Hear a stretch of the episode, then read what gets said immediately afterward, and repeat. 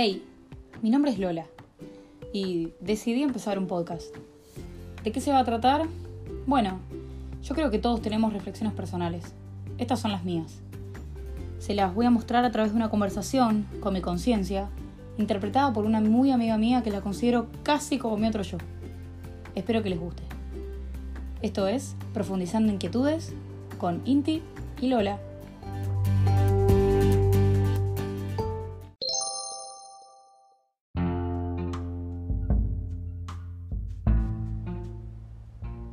Inti, tierra llamando conciencia.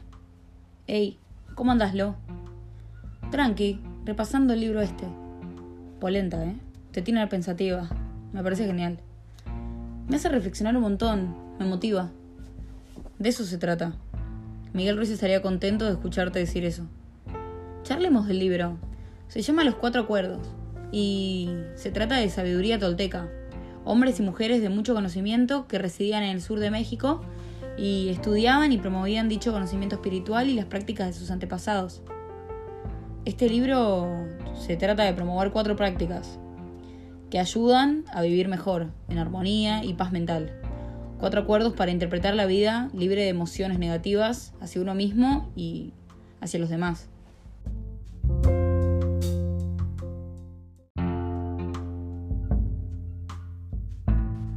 El primer acuerdo es un tanto difícil para personas como yo, como vos, y se llama Sé impecable con tus palabras. Te darás una idea de qué se trata y por qué es difícil para mí. Olvídate, entendí todo. Se trata de medir tus palabras, de ser consciente de lo que uno expresa. Y vos sos verborrágica, un divague con patas.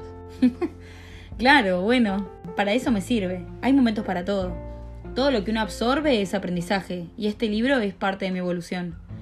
Además, ¿qué otro animal habla? No que se comunica, que habla, que puede brindar una opinión, una crítica. Solo nosotros, los animales racionales. Este libro viene a concientizar a la gente de la gran herramienta que poseemos y de una manera innata.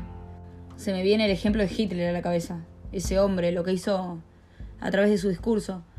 Pongámoslo así, hace años en Alemania, mediante el discurso de las palabras, un hombre manipuló a un país entero de gente muy inteligente.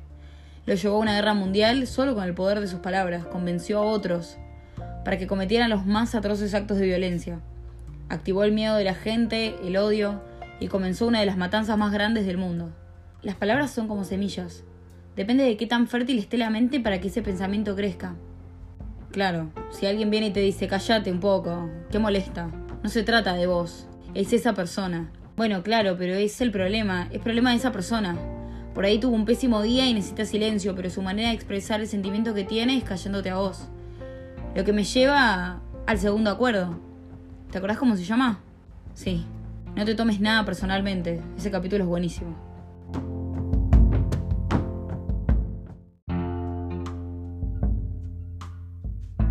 Tomarse las cosas personalmente te convierte en una presa fácil para las personas que hacen mal empleo de sus palabras.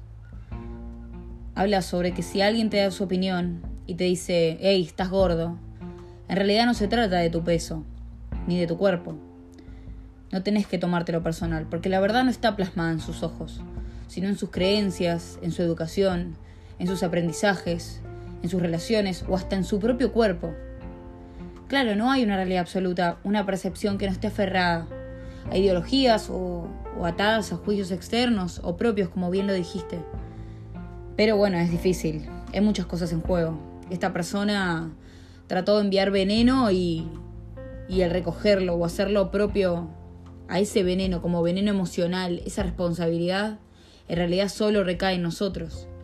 Alguien viene y te planta la semilla, como dijimos antes. ¿Te generó o te alimentó una inseguridad propia? Depende de tu mente si, si la va a tomar o no. Bueno, pero tampoco es tan fácil. Además, si uno va y le dice, che, me duele lo que me dijiste, en realidad lo que te duele no son sus palabras, sino las heridas emocionales que vos ya tenés y esa persona rozó con sus comentarios. Ahora que lo pienso, ¿cuántas veces me rozaron las heridas? Hay veces que ni nos damos cuenta, que tenemos algunas inseguridades. Bueno, por ejemplo, si me ocurre, a vos te pasa con lo que escribís.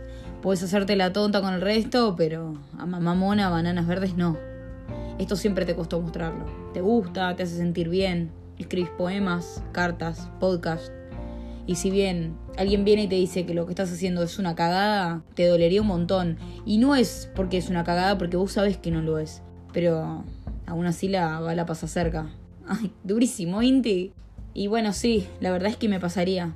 Mis dibujos, por otro lado, me emanan un poco más de seguridad. Eso sí los muestro. Bueno, hasta ahí, pero, pero sí, es verdad. ¿Qué hacemos? ¿Seguimos con los otros dos acuerdos? ¿O bancamos para la próxima, para la próxima reflexión?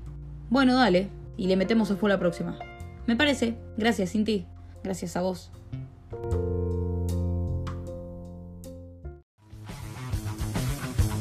Yo que soy